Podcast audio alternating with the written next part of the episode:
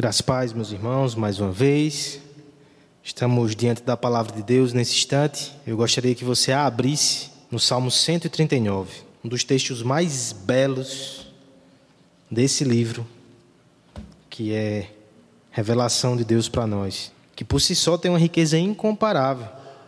Portanto, está diante de um texto que é considerado por muitos um dos mais preciosos e belos da Escritura. É um privilégio e é uma responsabilidade para o pregador. Salmo 139. Precisamos de conhecimento. Você ouviu esse clamor nessa semana? Muitos ergueram a voz e clamaram, a fim de que as pessoas, no meio do momento de crise, não desprezassem ou menosprezassem o conhecimento científico.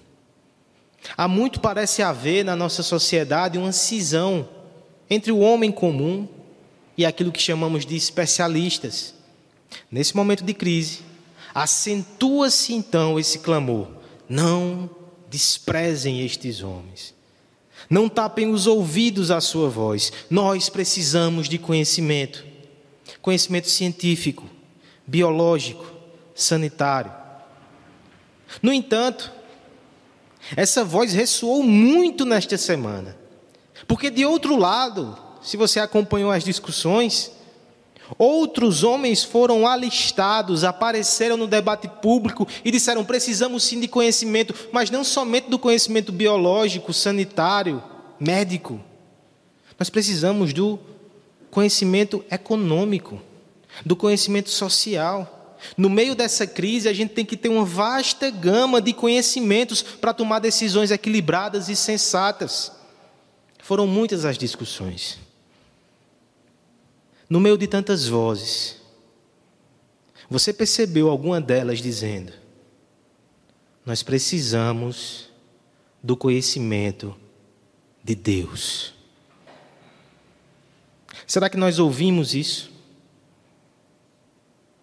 Não desprezando os outros saberes, são extremamente úteis e usados pelo Senhor. Mas qual ciência, qual saber, qual filosofia pode receber tamanha ovação como esta que está aqui nos versos 17 e 18 do Salmo 139? Leia comigo só esses dois versos por hora.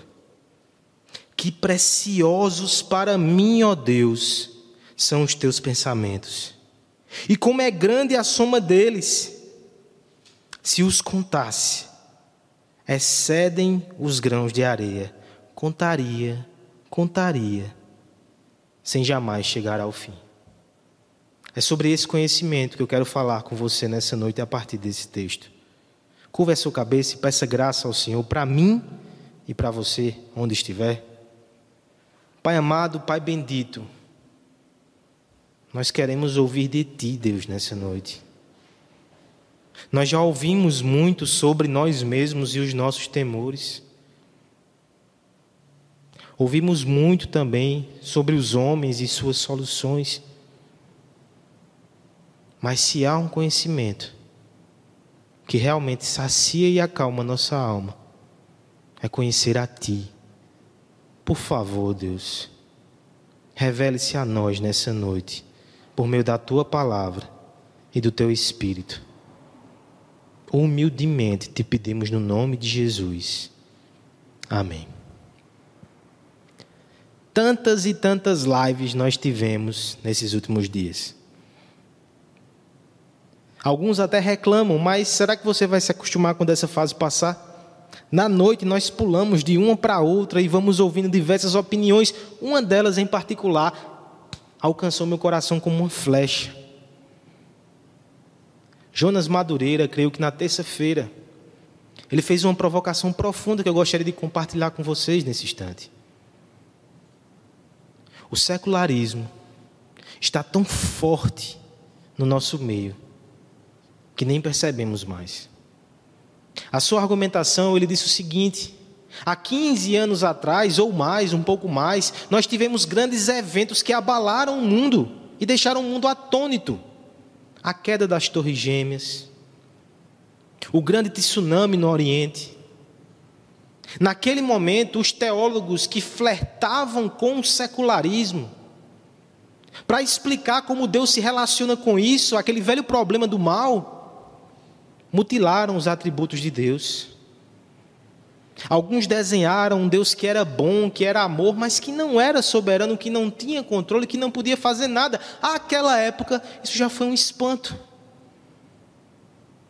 Os homens adequaram o conceito de Deus para serem mais palatáveis no debate público. No entanto, isso não foi o pior, irmãos. O pior é na nossa geração. Porque, mais uma vez, o mundo é surpreendido por algo que abala as estruturas. Mas onde está a discussão sobre Deus em meio a todo esse caos? Nem para ser justificado. Na verdade, até mesmo os pastores, eles estão se perdendo em discussões infinitas sobre posturas de governantes sobre posições políticas, mergulhados no imanente. Muitas vezes eles não tiram conceitos a respeito de Deus para acalmar o coração do seu povo, são apenas mais alguns atores no meio dessa efervescência política que vivemos. O secularismo está gigantesco. E mais uma vez, a igreja precisa ouvir a voz de Deus, porque este é o mundo de Deus. Tudo que há aqui relaciona-se com Ele de alguma forma. E tem mais: é somente o conhecimento de Deus que pode acalmar o nosso coração no meio dessa tormenta. Sem Ele, por mais bem intencionado que estejamos, nós iremos afogar-se, nós iremos afogar no pântano do desespero. Só Ele e só o conhecimento dele pode acalmar o nosso coração. É sobre isso que falaremos nessa noite. E o Salmo 139, como um tesouro precioso da palavra de Deus, vai nos instruir. Mas eu quero logo te alertar como vai ser desafiador esse texto. São 24 versos. Eu não posso me deter como geralmente faço nos detalhes. São várias as doutrinas que emanam desse texto. Eu não posso me aprofundar nelas, isso aqui daria estudos incontáveis. Mas eu creio que, mesmo uma visão panorâmica desse texto tão rico, vai ser suficiente para acalmar o teu coração com o conhecimento de Deus e dos seus atributos. Porque quando conhecemos melhor esse Deus, essa revelação acalma o nosso coração, porque traz as seguintes compreensões. Em primeiro lugar, do verso 1 ao 6, nós veremos que não precisamos saber tudo, Ele é onisciente. Dos versos de 7 a 12, veremos também que nós não precisamos estar em todos os lugares, Ele é onipresente. Versos 13 a 18, veremos que não precisamos controlar tudo, Ele é onipotente. E por fim, dos versos 19 a 24, nós veremos que sequer precisamos julgar o mundo, porque ele é justo e gracioso. Ele o fará. Veremos nessa noite, então, irmãos, o conhecimento que nos acalma. A primeira coisa que veremos nesse texto, dos versos 1 ao 6, é que eu e você não precisamos saber de tudo porque Ele é onisciente. Vamos fazer essa leitura? Faça em casa, acompanhe, do 1 ao 6. Vamos fracionar a leitura, porque o texto é muito longo. Diz assim a palavra de Deus: Senhor, tu me sondas e me conheces, sabes quando me assento e quando me levanto, de longe penetras os meus pensamentos, esquadrinhas o meu andar e o meu deitar, conhece todos os meus caminhos. Ainda a palavra me não chegou à língua, e tu, Senhor, já a conheces toda. Tu me cerca por trás e por diante, e sobre mim põe a mão. Tal conhecimento é maravilhoso demais para mim. É sobremodo elevado. Não posso atingir. Televisões ligadas 24 horas por dia. Notícias e opiniões degustadas do café até o jantar. O Instagram revelou um recurso que a maioria de nós não conhecia: uma mensagem que diz isso é tudo, você já viu todas as postagens de dois ou três dias. Aqueles mais intelectuais correm para artigos científicos que são lidos, comentados e debatidos. Outros recorrem a livros teológicos, até mesmo a palavra de Deus. Reviram-nos de uma ponta a outra, procurando respostas. Mas será que algum de nós conseguiu todas elas? Quem é o homem que domina os fatos e a sua correta interpretação? Sendo bem honestos e francos, todos nós estamos em alguma medida perdidos. Mas eu não estou aqui para ser o mensageiro somente de más notícias.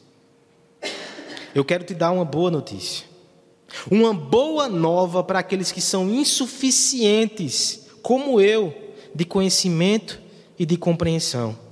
Você não precisa saber de tudo, porque há alguém que conhece. A Bíblia nos diz que Deus é esse ser que tem perfeito conhecimento de todas as coisas. Jó 37,16. Os teólogos costumam chamar esse atributo de onisciência, ou seja, ele tem ciência de todas as coisas e a todas as coisas ele conhece com perfeição. Há um teólogo que explicou esse atributo da seguinte forma: Deus conhece tudo que pode ser conhecido. Ele conhece tudo instantaneamente, com uma plenitude de perfeição que inclui todos os itens possíveis de tudo que existe ou que poderia ter existido em qualquer lugar do universo, em qualquer momento do passado ou que possa existir nos séculos ou nas eras vindouras. Nada escapa da mente do Senhor. E a tudo ele prescruta, e a tudo ele domina com perfeição. No entanto, eu quero chamar a sua atenção que a abordagem do salmista nesse texto não é tão teológica ou técnica. Ela é muito pessoal. Acompanhe comigo como Davi refere-se à onisciência de Deus. Primeiro, no verso 1, ele diz que Deus o sonda e o conhece. Essa é uma afirmação que deveria chamar a nossa atenção. Deus conhece cada um de nós. E não só conhece, como sonda. Sonda aqui você pode entender como investigação. E veja como o verso 2 ele vai exemplificar isso. Ele nos conhece, ele sabe até quando me assento e quando me levanto. Ou seja, os atos mais triviais e mecânicos não passam alheios ao conhecimento de Deus. De longe penetra os pensamentos. Na verdade, o verso 4 vai dizer que a palavra nem chegou na boca do salmista. E o Senhor já conhece todas elas. Veja como o termo que ele usa é forte no verso 3. O Senhor esquadrinha o meu andar e o meu deitar. Conhece todos os meus caminhos. Esquadrinhar, revira, vai profundo. A tradução mais literal, peneira. É interessante então lembrar do texto que nós lemos ainda há pouco. Ele conhece cada fio de cabelo da nossa cabeça. Mas eu te pergunto com muita sinceridade também: como é que isso pode acalmar o coração de alguém? Quão embaraçoso pode ser saber que alguém conhece todos os pensamentos que passam pela nossa cabeça? E se esse alguém for constrangedoramente santo? E se esse alguém for assustadoramente poderoso para nos julgar pelos pensamentos que passam pela nossa cabeça e pelo nosso coração? Lembra do texto que foi lido aqui na liturgia, Hebreus 4,13? Nada em toda a criação está oculto aos olhos de Deus, tudo está descoberto e exposto diante dos olhos daquele a quem havemos de prestar contas. Como então isso é uma boa notícia? Como então isso acalma o meu coração? Saber que eu estou sendo vigiado incansavelmente de forma completa e profunda. Mas veja que o salmista coloca nos termos mais consoladores. O verso 5 vai dizer: Tu me cerca por trás e por diante, e sobre mim põe a mão. É certo que para alguns isso pode parecer que Deus está um encurralando de forma assustadora e intimidadora. Mas no verso 6 nós percebemos que essa não é a entonação do salmista. Ele diz: Tal conhecimento é maravilhoso demais para mim, é sobremodo elevado, eu não posso atingir. Aqui nós temos uma postura de adoração, e como isso é possível? Davi, quando refere-se a esse Deus onisciente, ele usa o nome do Deus da aliança, Yahvé. Esse Deus onisciente que sabe de todas as coisas, ele sabe do pecado de Davi, aqueles que ele cometeu e que ninguém tomou conhecimento, aquele que passa no seu coração agora e ele nem percebe, aqueles do amanhã, e mesmo assim, ele fez uma aliança com o salmista. Perceba que grande é amor. Porque essa verdade também se aplica a mim e a você. Deus nos conhece de forma tão completa que nem o nosso cônjuge conhece. E mesmo conhecendo as profundezas do nosso coração pecador, Ele ainda nos escolheu, fez uma aliança conosco e enviou o seu Filho Jesus Cristo para nos salvar. Tal conhecimento é maravilhoso demais para mim. É sobremodo elevado, não posso atingir. E ainda bem que eu não preciso. Ele é onisciente, eu não. Eu só preciso crer na Sua palavra, confiar na Sua promessa, me entregar aos seus cuidados do último suspiro de um escaravelho ao primeiro rugido do leão, da risada farta na noite de festa ao sussurro discreto de lamentação. Nenhum gemido escapa ao conhecimento daquele que armazena em si mesmo tudo o que se pode conceber. A sua sabedoria vasculha o universo o seu dicionário tem infinitos conceitos. Ele tem um manual exaustivo de fatos e explicações. Ele tem todas as respostas, até daquelas perguntas que não foram formuladas. Ele sabe de todas as hipóteses, até mesmo as que nunca foram aventadas. Ainda assim, a mente infinita, mergulhada no mar de tanta informação, conhece a nossa dor e não é indiferente a ela. Compadece e nos protege e nos acolhe, mesmo conhecendo nossas transgressões. É a incompreensível graça do Deus onisciente. Isso deveria confortar o nosso coração. Porque não há nada que nós possamos fazer que pegue ele de surpresa. Mesmo assim, ele nos amou. Nós não podemos decepcioná-lo ao ponto de que ele vai nos rejeitar. Ele sabe, ele ama. Ele desvenda os mistérios para nós. Pense, por exemplo, em Daniel, na corte do rei Nabucodonosor na Babilônia. Todos os magos seriam mortos, porque não deram ao rei a interpretação do seu sonho, mas a Daniel, quando ajoelhou-se com seus amigos, Deus revelou. Porque o poder pertence a Deus, a sabedoria também. E quanto mais nós conhecemos o Deus onisciente, mais o nosso coração se acalma. Porque humildemente eu reconheço que eu não preciso saber de todas as coisas. O desejo de saber todas as coisas pode ser um impulso infantil da criança, que pergunta ao pai porque quer entender, porque quer crescer. Mas também pode ser aquela dúvida e aquele questionamento malicioso do adolescente que quer questionar a autoridade do seu pai.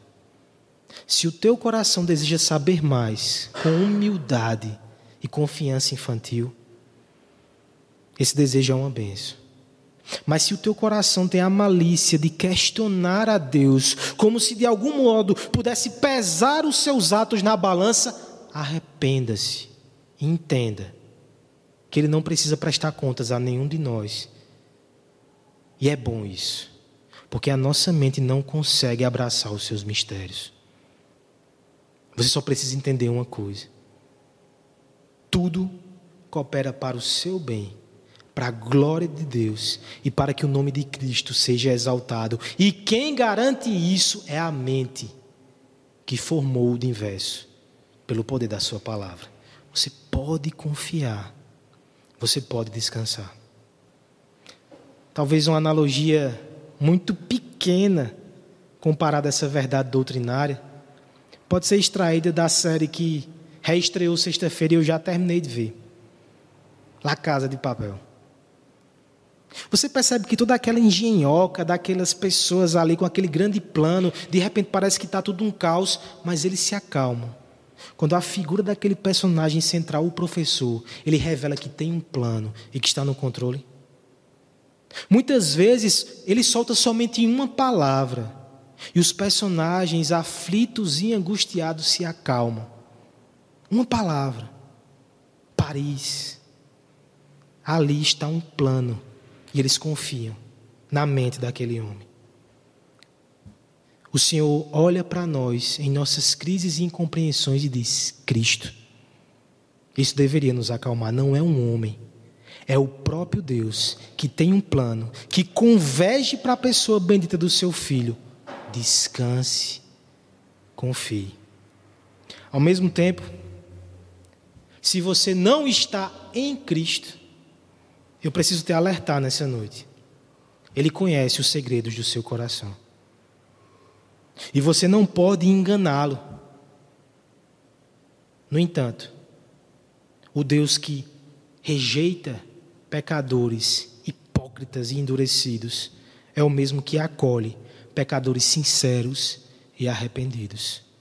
Corra para os braços do Deus onipotente. Essa é a primeira verdade, irmãos.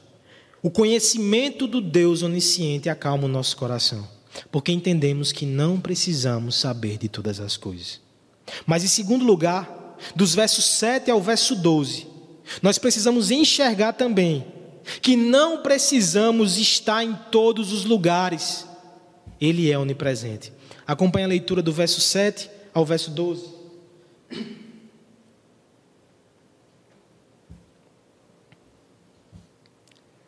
Para onde me ausentarei do teu espírito? Para onde fugirei da tua face? Se suba aos céus, lá estás. Se faço minha cama no mais profundo abismo, lá estás também. Se tomo as asas da alvorada e me detenho nos confins dos mares, ainda lá me haverá de guiar a tua mão, e a tua destra me susterá. Se eu digo, as trevas com efeito me encobrirão, e a luz ao meu redor se fará noite, até as próprias trevas não te serão escuras. As trevas e a luz são a mesma coisa. Estamos limitados em nossa locomoção. E o desejo reprimido parece fazer uma pressão tão grande dentro de nós que, se toda essa energia fosse liberada de uma vez, nós atravessaríamos a cidade, o país todo, rapidamente, com os nossos pés. É claro que isso não é possível. E não somente por impossibilidade, sanitária e política momentânea. Nós também temos limitações físicas permanentes. Nosso deslocamento sempre foi limitado, não só hoje. Assim como a nossa própria presença. Nós não podemos estar em todos os lugares ao mesmo tempo. Algumas demandas não serão atendidas por nós, em quarentena ou não. Mas eu preciso que você se pergunte: será que a minha presença é tão fundamental assim? Temos boas novas aqui também, para aqueles que são limitados constantemente na sua locomoção e na sua presença. Eu e você não precisamos estar em todos os lugares, porque existe alguém que está com perfeição e com mais utilidade até do que nós mesmos. Você já ouviu falar na infinitude de Deus? A infinitude de Deus significa que Ele não pode ser limitado pela, pelas leis físicas do universo. De forma incompreensível, Deus não é limitado pelo tempo, Deus não é limitado pelo espaço. Quando dizemos que Ele não é limitado pelo tempo, nós dizemos que Ele é eterno. Quando dizemos que Ele não é limitado pelo espaço, atestamos que Ele é onipresente. Jeremias 23, 24 vai dizer que a Sua presença enche os céus e enche a terra. Ele está em todo lugar de forma completa, plena, intensa. Não há lugar onde Deus não esteja. Veja se não é isso que Davi está dizendo mais uma vez em tons muito pessoais. Para onde me ausentarei do teu espírito? Para onde fugirei da tua face? Ele está levantando uma hipótese. Será que é possível algum mortal ausentar-se de Deus? Ou encontrar um lugar onde sua presença não esteja ali? Ele vai apelar para extremos no verso 8 e 9. Primeiro, o aspecto vertical. Ele vai dizer: Se eu subir aos céus, na extremidade, tu estás. Se eu for por mais, para o mais profundo abismo, tu estás também. No verso 9, ele vai apelar no sentido horizontal. Se tomo as asas da alvorada e me detenho nos confins do, dos mares, tu estás lá também. A figura aqui que Davi está usando asas da alvorada é a compreensão de que quando o sol surge, os raios de luz iluminam instantaneamente a terra.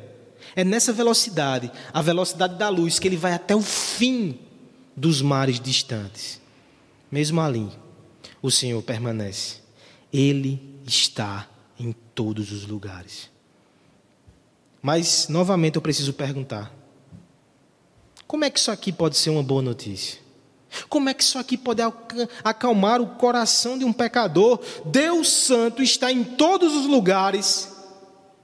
E se ele estiver vindo ao meu encalço, porque eu desonrei a sua lei? Amós trabalha com essa hipótese. Amós capítulo 9, verso 2 vai dizer: Ainda que escavem até as profundezas dali, a minha mão irá tirá-los. Se eles subirem até os céus, eu os farei descer. Parece até com a argumentação de Davi, mas veja que Davi tem outro tom aqui. Deus está em todos os lugares, mas como é que ele absolve essa verdade? Verso 10: Ainda lá, nos confins dos mares, haverá a tua mão de me guiar, e a tua destra me sustentará. Mais uma vez, irmãos, Deus está aliançado com Davi por graça, e a sua presença não é amedrontadora ou destrutiva. Ele guia Davi em todos os lugares e circunstâncias, e ele o protege com a sua potente mão e a sua onipresença. Sua presença é incomparável. É por isso que o salmista vai revelar a sua confiança em Deus, apelando até para uma situação extrema. E se não houver luz? E se as trevas o envolverem de forma completa, o próprio dia virou trevas, a situação de maior desespero. No verso 11, ele levanta a hipótese, no 12 ele diz: as, as próprias trevas não te serão escuras, treva e luz são a mesma coisa. Olha a confiança dele nesse Deus, nada o deterá, e ele está ao lado do salmista. Essa confiança não pode ser somente de Davi. Essa confiança deve ser de todo aquele que crê no filho de Davi, porque nós, até mais, mesmo mais do que os homens do passado, nós conhecemos alguém que é chamado Emanuel, Deus conosco, aquele que fez presente em carne, aquele que esteve conosco em nossas aflições, aquele que suportou as mais densas trevas e que desceu ao mais profundo abismo por nós mas de lá ele ascendeu nas asas da alvorada, está à destra de Deus, mas também está conosco eternamente pelo seu Espírito. Deus está conosco em Jesus Cristo. Assim, o que é a vastidão desse universo, comparado ao tamanho daquele que espalha a sua presença pelos rincões? Aquele que escolheu criar um povo para si habitar com esse povo, quem nos separará dele? Quem impedirá as mãos que teceram o firmamento de nos alcançar com poder e graça? Quem deterá a sua presença de acolhimento? Ele não conhece limites para a sua ação, porque não existe no mundo qualquer barreira de contenção para ele. Os seus braços acalantam os dispersos, estejam onde estiverem. Os seus braços direcionam os perdidos. Os seus braços protegem os aflitos. E a sua presença tem que ser a coroa do nosso coração. Lembre do texto que foi lido. Deus diz que vai levar o povo à terra prometida, mas diz: Eu não vou com vocês. E Davi diz: Se não fores, nós não queremos a terra prometida. Nós preferimos estar contigo. O bispo J. Serralli disse que quando estivermos na glória e quando compreendemos como é maravilhoso estar com Cristo, nós olharemos para trás e vamos perceber que os nossos sofrimentos nunca foram comparados à glória e à graça que tivemos somente pelo fato de saber que Cristo estava ao nosso lado em todo o tempo, em toda circunstância. Quanto mais você conhece o Deus onipresente, mais você sabe que não está sozinho. E mais você sabe que você não precisa estar em todos os lugares se Ele está. Essa é uma palavra para aqueles que estão se sentindo sozinhos nesse período de isolamento. Mas também é uma palavra para aqueles que estão angustiados por parentes que não estão perto. De algum modo, o Senhor está te ensinando que você é instrumento, muitas vezes, para cuidar dessas pessoas, mas quem cuida é o próprio Deus. E barreira social nenhuma pode impedir as suas mãos de alcançar aqueles a quem Ele ama. Deus é presente. Descanse. Mas existem pessoas que precisam se cansar. Pessoas que estão fugindo de Deus o tempo todo. Que pensam que não estão na igreja e assim estão longe de Deus, vivendo a sua vida como se Ele não estivesse no encalço engano. Toda vez que nós pecamos, nós pecamos diante da presença do Rei do universo. Pare de fugir de Deus, é inútil. E quando você se cansar disso, entenda que só há uma forma de escapar dessa condenação. Não é fugindo de Deus, é fugindo para Deus em Jesus Cristo. Esse é o nosso Deus. Ele é onisciente, onipresente, e esse conhecimento nos acalma. Mas ele é também onipotente. Versos 13 ao verso 18. Acompanhe, por favor, na sua Bíblia. Pois tu formastes o meu interior, tu me teceste no seio de minha mãe, graças te dou visto que por modo assombrosamente maravilhoso me formastes. As tuas obras são admiráveis, e a minha alma o sabe muito bem. Os meus ossos não te foram encobertos quando no oculto fui formado e entretecido como nas profundezas da terra. Os teus olhos me viram a substância ainda informe e no teu livro foram escritos todos os meus dias, cada um deles escrito e determinado, quando nenhum deles havia ainda. Que preciosos para mim, ó Deus, são os teus pensamentos. E como é grande a soma deles. Se os contasse, excedem os grãos de areia. Contaria, contaria, sem jamais chegar ao fim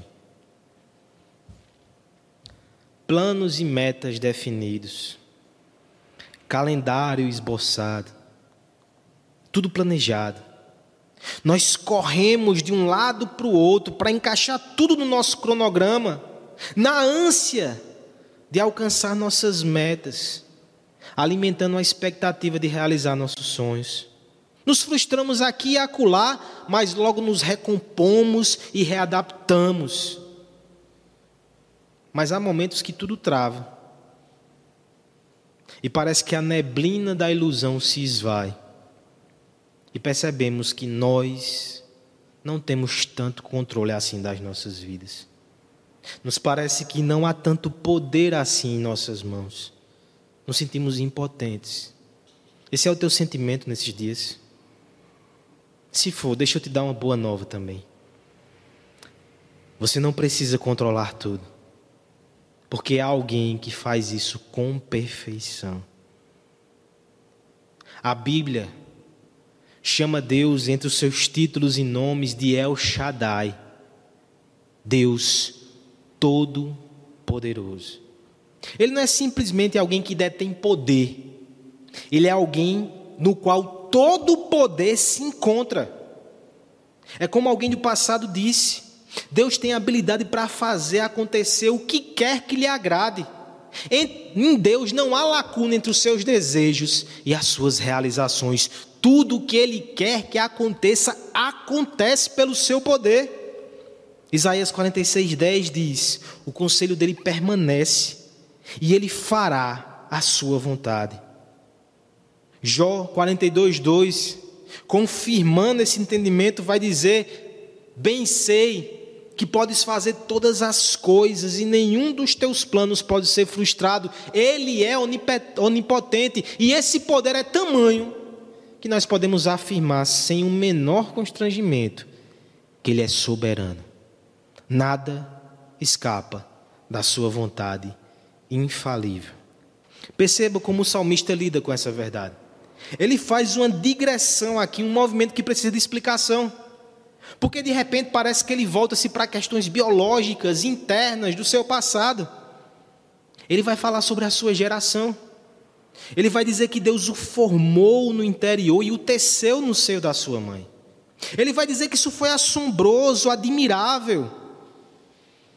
Ele vai falar mais uma vez no verso 15 que ele foi formado e entretecido. E no verso 16 que a sua substância ainda era informe, mas Deus deu forma. E Deus escreveu todos os seus dias no seu livro, escrito e determinado. Porque Davi evocou toda essa ilustração. O que, é que ele está querendo dizer aqui? É que Deus determinou todas as coisas quando nenhuma delas havia. O mesmo Deus que do nada gerou aquela vida e que a teceu no ventre da sua mãe. Você já percebeu como o nascimento de uma criança é algo extremamente misterioso, mesmo que entendamos todos os processos biológicos? Por alguns instantes não havia nada, mas de repente começa a se formar uma vida no ventre. E daqui a pouco você tem um bebê que é metade de você já e que está tentando rastejar pela casa. Como isso aconteceu? Davi vai lembrar disso para dizer: desde aquele dia, o Senhor já havia determinado todas as coisas, muito antes disso. E o que eu estou vivendo hoje, agora, 5 de abril de 2020, não escapou do controle de Deus. Já estava escrito, já estava determinado desde o princípio. E aquele que me deu forma quando eu era informe, é aquele que forma em meio ao caos coisas boas. Ele é soberano e a nossa vida está nas mãos do Deus onipotente. Eu sei que muitos têm um incômodo com essa doutrina. E se pudessem falar, colocariam da seguinte forma: de que modo isso me acalma? Saber que a minha vida não está nas minhas mãos, mas eu estou completamente nas mãos de outrem. E como isso pode trazer tranquilidade ao meu coração se até o sofrimento presente, de algum modo, teve a anuência da sua vontade? Como é que eu posso me acalmar? Você se acalma quando você conhece esse Deus poderoso, onipotente e soberano. O Deus que poderia ter destruído os nossos primeiros pais no instante que pecaram, mas não o fez. O Deus que poderia ter me destruído pelos pecados que eu cometi essa semana, mas não o fez. O Deus que entrou em aliança conosco, mesmo podendo fazer todas as coisas, Ele limitou todas essas possibilidades por meio de promessas e alianças que não precisava ter feito, o fez por amor. O Deus que tem todo o poder, mas que usou esse poder para entregar o seu filho Jesus Cristo na mão de malfeitores, para ir para a cruz salvar pecadores. Ele tem todo o poder, mas ele é tão confiável. Por isso que nós fazemos coro com o salmista. Versos 17 e 18. Quão preciosos para mim, ó Deus, são os teus pensamentos. E como é grande a soma de todos eles, se os contasse, excedem os grãos de areia, contaria, contaria, sem jamais chegar ao fim. Ainda bem que eu não preciso contar, o Senhor é Deus. Eu não preciso disputar mais com o teu governo. Porque quando a barragem se rompe, ela arrasta sem o menor constrangimento as pequenas poças que encontra no meio do caminho. Quando o vento indomável atravessa ruas e estradas, ele não toma conhecimento dos hálitos, sopros e respirações. Poder tem que ser avaliado por proporção. Quem poderá então medir o peso, o alcance e a potência da mão daquele que sustenta o universo pelo poder da Sua palavra. Quem poderá medir a força daquele que forjou o firmamento? Mas nós não precisamos medir, nos basta não competir. Compete nos render, compete nos descansar, cessar a vã rebelião e confiar no seu braço forte. Quanto mais nós conhecemos o Deus onipotente e soberano, mais eu entendo que eu não preciso mais me iludir achando que vou controlar todas as coisas. Eu posso confiar nele. Ele é onipotente. Nenhuma oração é tão difícil que ele não possa responder. Nenhuma necessidade é tão grande que ele não possa suprir. Nenhuma cólera é tão raivosa que ele não possa subjugar. Nenhuma tentação é tão poderosa que Ele não possa nos livrar dela. Nenhuma miséria é tão profunda que Ele não possa aliviar. Ele é onipotente. Ainda que o mundo se abale, ainda que colapse os governos do mundo, Ele permanece no seu trono. Nada acontece à parte do seu controle, nada está distante da sua providência. Ele reina e nós devemos descansar nisso. Existe um Deus no trono, Ele é o nosso Pai. Isaías 30,15 diz assim: No arrependimento e no descanso está a salvação de vocês. Na quietude e na confiança está o seu vigor. Quanto mais eu me aquieto e confio nesse Deus onipotente, mais vigor eu tenho. No entanto, eu também preciso alertar você nessa noite que, de forma incompreensível, está com o coração cheio de medo e temor por causa de um vírus que você não pode ver, mas não teme o Deus que criou todo o universo. Você teme um vírus que pode levar a sua vida, mas não teme o Deus que pode lhe jogar no inferno. Você não teme aquele que pode te esmagar como uma traça. Isso é suicídio. Você desafia abertamente a onipotência que pode te rasgar em pedaços e te lançar na condenação eterna. Isso é o cúmulo da insanidade.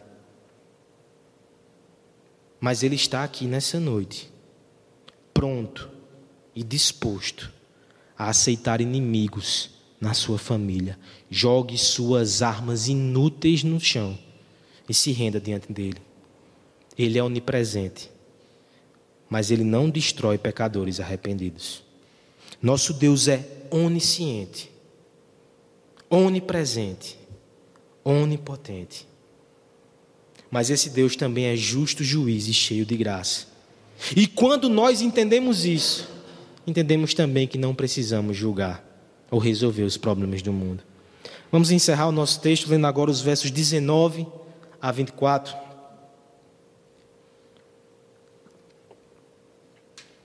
Tomar, ó Deus, desse cabo do perverso. Apartai-vos, pois, de mim, homens de sangue. Eles se rebelam indiciosamente contra ti, e como teus inimigos falam malícia. Não aborreço eu, Senhor, os que te aborrecem, e não abomino os que contra ti se levantam, aborreço-os com ódio consumado. Para mim, são inimigos de fato. Sonda-me, ó Deus, e conhece o meu coração. Prova-me e conhece os meus pensamentos. Vê se há em mim algum caminho mau e guia-me pelo caminho eterno. Diante do percurso desse texto, eu creio que já fomos humilhados o bastante para abandonar alguns pensamentos e pretensões. No entanto, quantas vezes não vem na nossa cabeça o pensamento que nós temos a solução para resolver todas as coisas? Nós olhamos para o mundo e nós queremos punir o mal definitivamente e celebrar e recompensar o bem. Mas será que temos a sabedoria para fazer isso? Será que temos o poder para executar essa sentença tão brilhantemente prolatada? Lembre-se, nossa capacidade é tão diminuta. Mas a boa nova é que eu e você não precisamos executar essa justiça plena. Nós não precisamos resolver os problemas do mundo. Você não precisa nem dar todas as respostas nas redes sociais. Alguém tem sabedoria e poder para tanto, mas também tem justiça e graça e o fará de uma forma que nós não conseguiríamos. Lembre-se, o Deus onisciente, onipresente e onipotente vai resolver isso. No entanto, nosso coração às vezes se inquieta, e é nesse sentido que eu enxergo a atenção no final do, do salmo. Você percebeu como de repente o enfoque muda? Davi estava contemplando o seu Deus o tempo todo, mas parece que no canto do seu olho agora vai passando os inimigos. E ao contemplar a grandeza desse Deus, o seu coração é inflamado de tal modo que ele não consegue suportar mais a presença dos rebeldes. Em certo sentido, esse é o fundamento daquelas orações imprecatórias que encontramos no Salmo. O nosso coração se enche tanto da glória de Deus que nós não suportamos aqueles que desfazem dela. Mas eu quero que você enxergue como esse caminho é um caminho que lida com emoções perigosas. Davi começa dizendo: Tomar, ó Deus, desse cabo do perverso. É como se ele dissesse: Senhor, acaba logo com eles, tu é tão glorioso, como é que eles continuam aqui? Tomara, Senhor, desse logo o cabo do perverso. E ele adiciona ao seu raciocínio atitudes que ele mesmo vai tomar: apartai-vos de mim, pois, os homens de sangue. Enquanto Deus não resolve, eu já tomo essas providências, saiam de perto de mim. A partir do verso 20, ele começa a argumentar, como se aquilo que ele disse fosse tão surpreendente nesse momento que ele precisa argumentar consigo mesmo, talvez até com Deus. Por que ele tomou essa postura? Verso 20: Porque eles se rebelam indiciosamente contra ti e como teus inimigos falam malícia, Senhor. Não vou eu aborrecer aqueles que te aborrecem? Não vou eu abominar aqueles que se levantam contra ti? Como conclusão, parece que ainda mais inflamado depois dessa justificativa, ele diz: aborreço, com ódio consumado. Para mim, são inimigos de fato. A sentença está prolatada. Mas será que um salmo tão lindo vai terminar desse jeito, espumando raiva? Não é assim que termina o salmo. No verso 23, nós temos a última virada. Davi de repente quebranta-se e diz: Sonda-me, ó Deus, sonda o meu coração,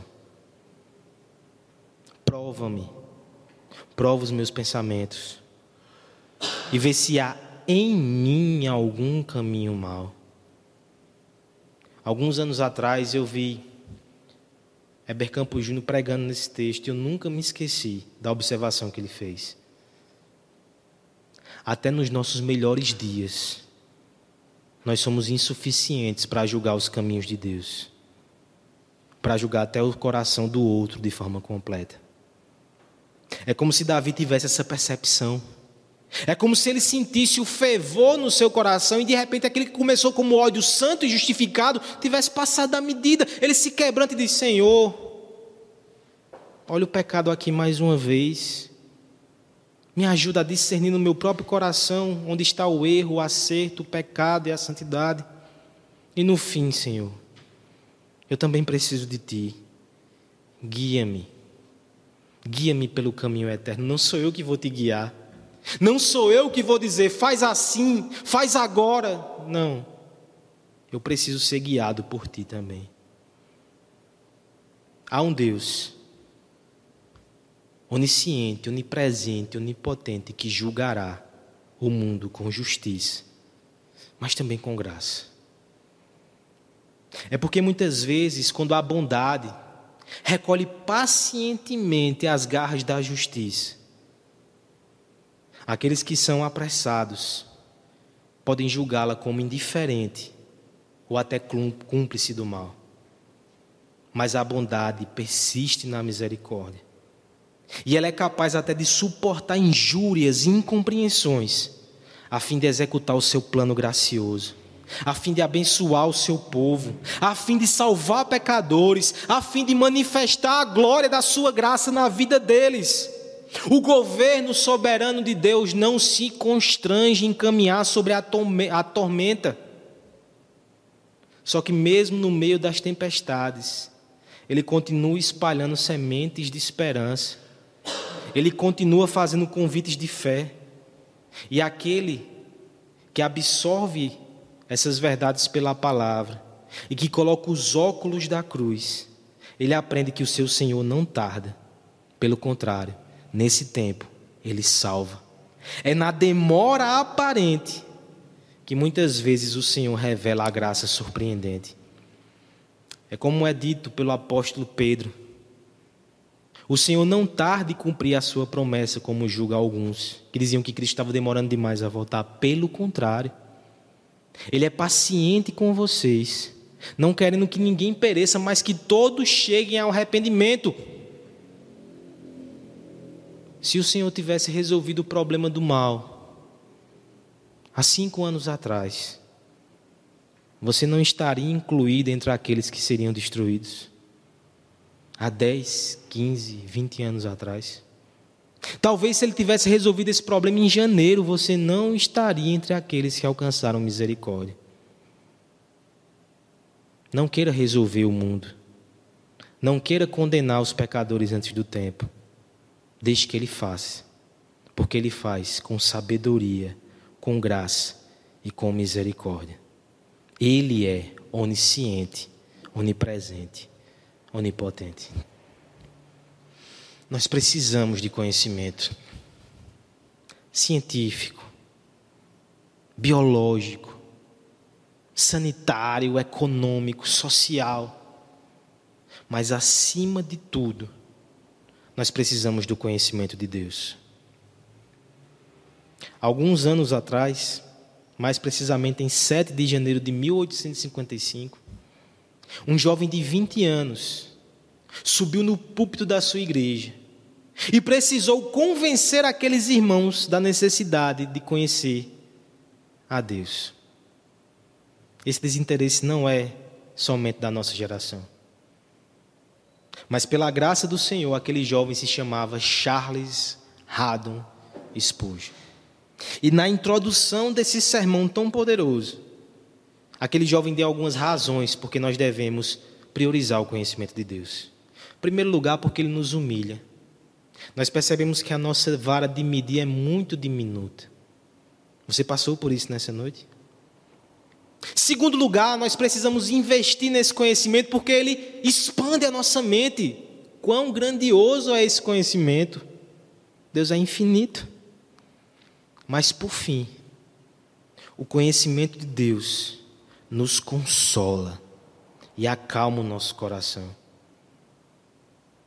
Deixa eu citar as suas próprias palavras nessa argumentação. Ele diz assim: Deseja cessar seu pesar? Deseja suprimir suas preocupações, então vá e mergulhe no mais profundo mar da divindade. perca-se na sua imensidão, e você sairá como de um sofá de descanso, revigorado e fortalecido. Eu não conheço algo que possa confortar tanto a alma, acalmar as ondas da tristeza e da dor, trazer paz aos ventos da provação, como a meditação piedosa na divindade. Nós nos atiramos nesse mar nessa noite. E o que é que você encontrou ali? Seu coração foi acalmado? Que você possa olhar para o seu Deus, que você possa entender que você não precisa de todas as respostas. Ele é a resposta. Que você não entenda que você não precisa estar em todos os lugares, Ele está e nunca te deixa sozinho. Que você entenda que você não precisa ter o controle da sua vida e o controle do mundo está nas mãos dele. Ele é bem mais confiável do que você. Você não precisa resolver o problema do mal. Você precisa confiar no Deus justo, no Deus gracioso, que está fazendo maravilhas em meio a esse caos. Confie nele. Veja o que ele fez na cruz. Na noite mais escura, o sol da justiça trouxe salvação para todos nós. Ele sabe o que faz. Confie e descanse nesse conhecimento maravilhoso.